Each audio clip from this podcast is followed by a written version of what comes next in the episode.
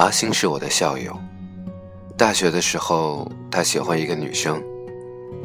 那时的他因为年轻脸嫩，不好意思跟心爱的女神独处，又不敢让他的女神过早的感觉到他的心意，便带上室友作为助攻。三个人一起去玩耍的时候，阿星循序渐进，对女神展开追求。等到大家逐渐熟悉。女神也意识到他的优点，就顺理成章地接受了他。相爱的时候，女神对他很好，他十指不沾阳春雪，现在却天天为他洗手做羹汤，一脸甜蜜。他记得每一个节日和纪念日，总会给他各种别致的小惊喜。阿星的成绩很普通，女神也十分的关切，即使自己感冒了。声音沙哑了，也还是会长时间的给他讲解和补习。阿星呢，沉浸在幸福当中，觉得自己是世界上最幸运的人。跟他恋爱以后，阿星偶尔还是会带室友，他们一起出游。一方面，大家都已经混熟，习惯了三个人在一起，畅所欲言，插科打诨。撇下室友，还真的有些不适应。另一方面，他也不想让室友觉得太孤单、被忽略，觉得自己是重色轻友，所以他们会一块去登山远足、看电影、打桌游。他一片好心，却忘记了室友也是单身呐，还是荷尔蒙爆棚的年轻男子。让他离女友太近，或许本来就是不合适的。生疏的两个人，即使挨得近。也会像沙拉里的菜肴，冷漠界限分明，你能够清晰地分辨出哪里是番茄片，哪里是豌豆。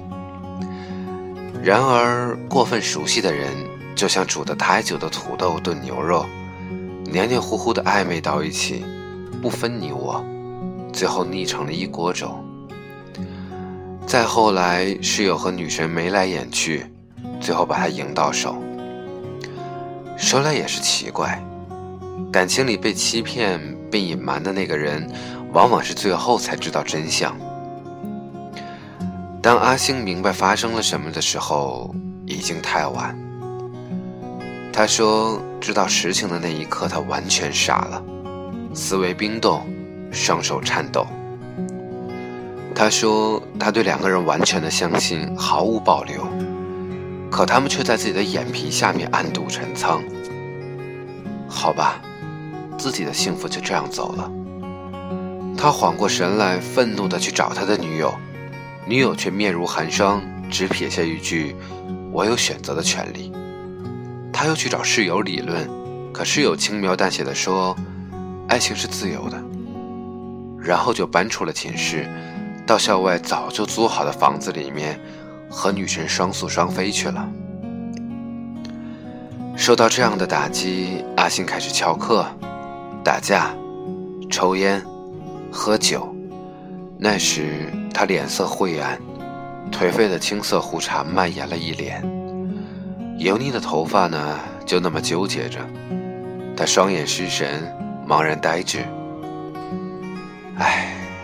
那时的他，整个人形销骨立，瘦成了一个影子，似乎随时都可以融化在空气当中。我记得很长的一段时间里面，不管朋友们怎么劝，怎么哀其不幸，怒其不争，他都没法振作。这就像拳击手倒在了台上，口吐鲜血，无论观众们怎么激情，怎么呼喊，他都无力起身。无力去继续战斗了。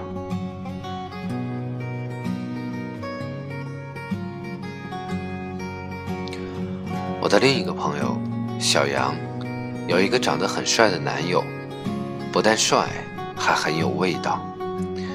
就像丁玲在沙菲女士的日记中写的那样，我该怎么去形容她的美呢？固然她的心长的身躯，白嫩的面庞，薄薄的小嘴唇。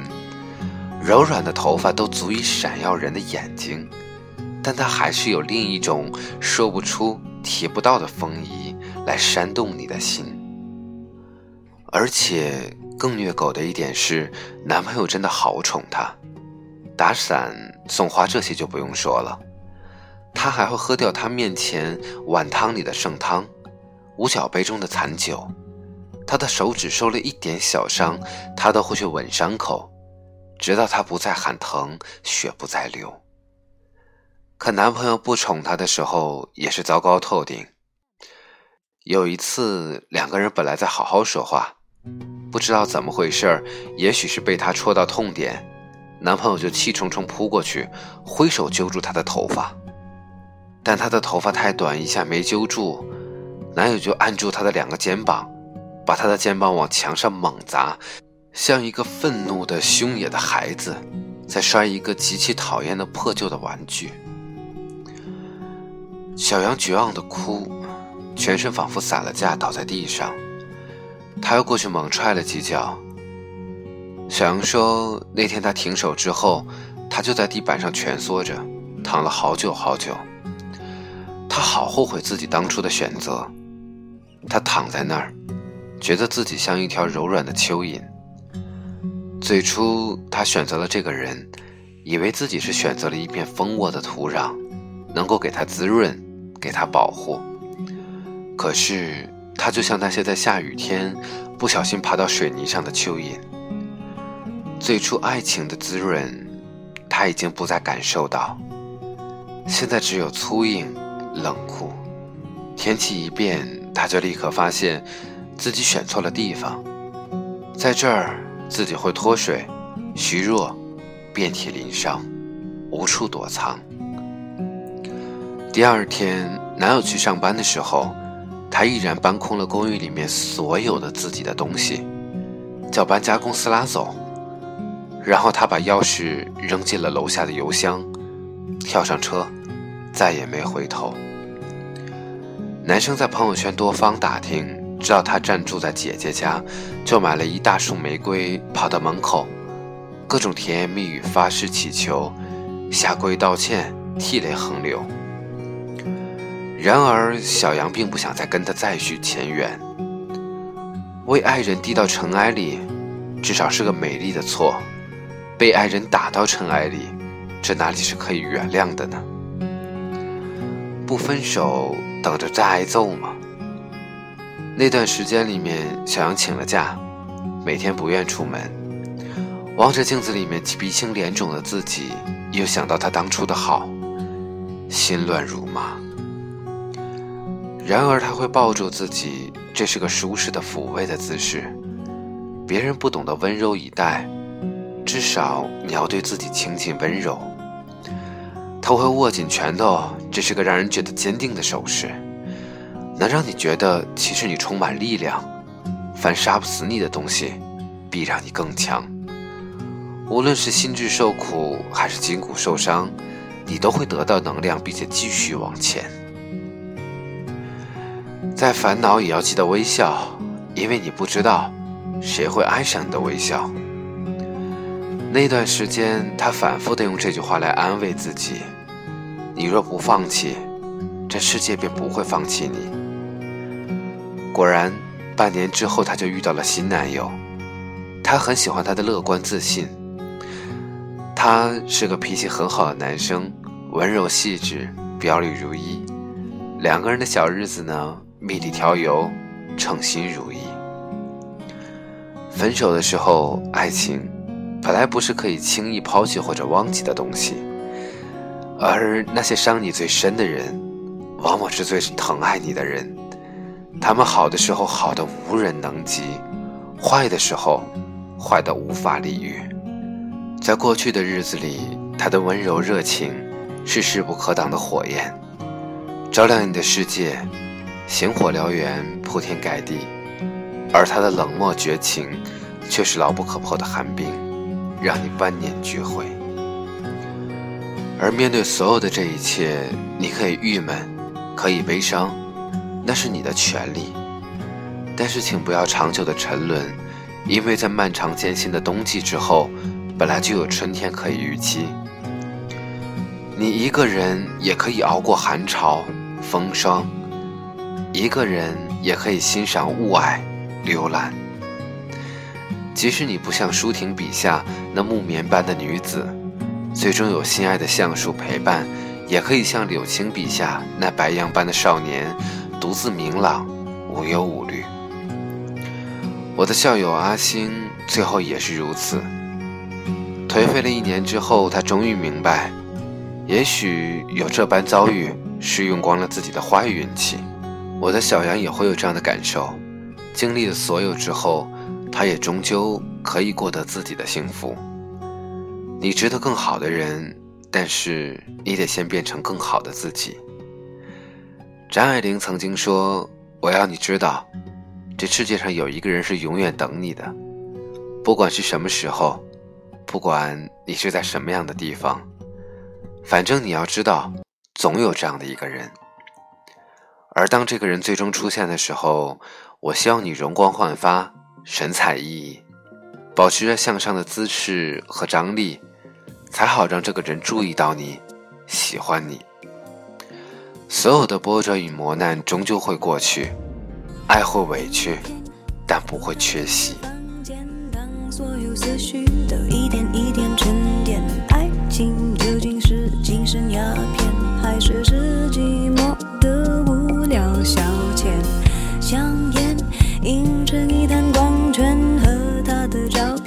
摆在手边，傻傻两个人，笑得多甜。开始总是分分钟都妙不可言，谁都以为热情它永不会减，除了激情褪去后的那一点厌倦。也许像谁说过的贪得无厌，活该应了谁说过。总之那几年，感情赢了理性那一面。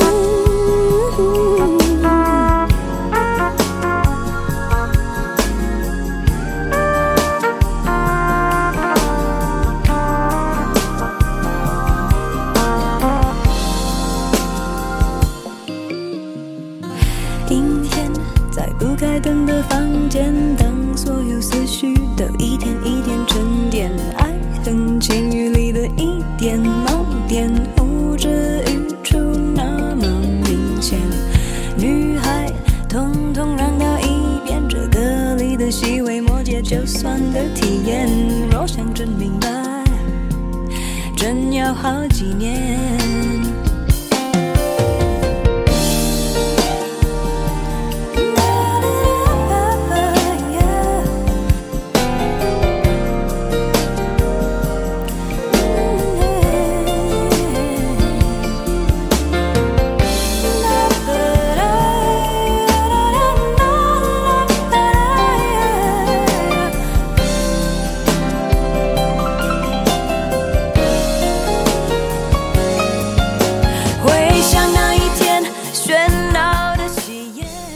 段时间没有来到荔枝，不知道所有聆听我声音的你是否还依然在。